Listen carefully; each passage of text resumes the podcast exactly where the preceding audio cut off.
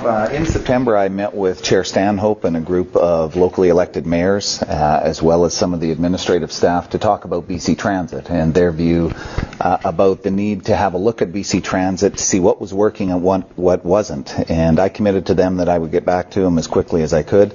Uh, today, we are announcing, and I have been in contact with Chair Stanhope, uh, that we are initiating an independent review of BC Transit in cooperation with our local governments uh, around the province. It is something that they'd asked for. I think they have raised uh, some very good points. I think we have an incredible transit system here in British Columbia, and I want to say thank you to Chair Stanhope for his leadership on this. This is about we have a great transit system. How do we make it better? How do we make it work for the people of British Columbia and the communities that are involved with BC Transit? So uh, again, I want to say congratulations not only to Chair Stanhope and the elected officials, uh, but to the UBCM who is going to be involved in this as we move forward as well.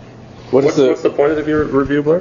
The review, there was concerns raised about uh, really dialogue saying, look, we think we can do a better job here with BC Transit, whether it be on the capital planning side, whether it be on how our service is delivered.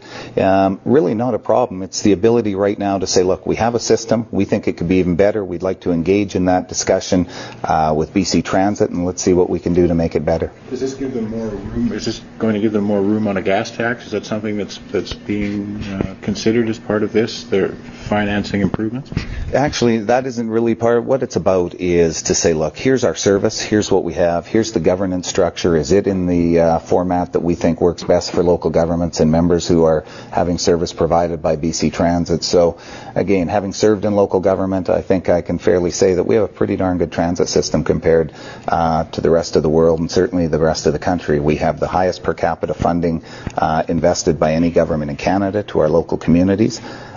Uh, but we're going to look at ways to improve this, and that's what we do each and every day. Some of the mayors in Greater Victoria have said you could, independent from this review, just give their regional government control of transit and kind of take that away from BC Transit, and you wouldn't have to do the review. Are you looking at that, or is that part of this review, or separate? Well, because we're looking at this review on a province-wide basis, obviously that is part of it. They've raised that issue with me. I think that will be encompassed in what we're looking at here. They've raised that concern with me and uh, brought forward ideas, so I don't want to take anything off the table, and uh, I think that will be dealt with. What about the financial impact on communities It's another thing the mayors have raised in terms of their ability to know what they have to pay and BC Hydro's last minute decisions that affect their local budgets. Is that part of this review? Oh, definitely. I think that was a key factor in the discussions I had with the elected officials and Chair Stanhope. They're looking for some certainty, and uh, BC Transit recognizes that. They're looking forward to this discussion as well.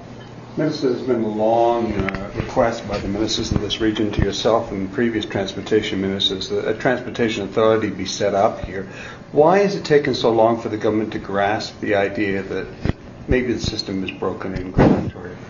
Well, I'm not so sure it is broken. I think I'm looking forward to the discussions we're having under this BC Transit review, of which uh, the Greater Victoria area is part of as well. We're going to look at all options that are out there, look at what we have, and as I said, I think we have a great transit system. I think most people would agree. I think most people would also agree, as well as the elected officials in this province, that is there a method to make it even better? And I think there is, and that's what this review will do. Uh, with the mayors as they're not happy with the way things are rolling along right now?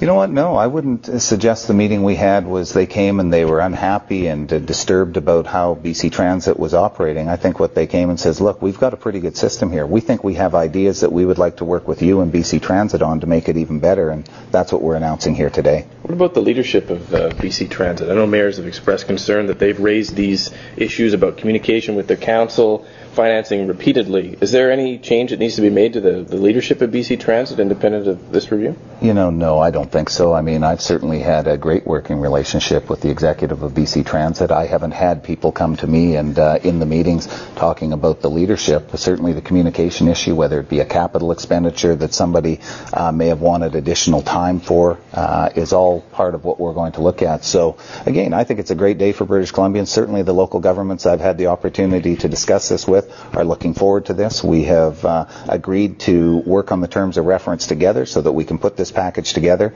and get on with this review. What's your timeline on that?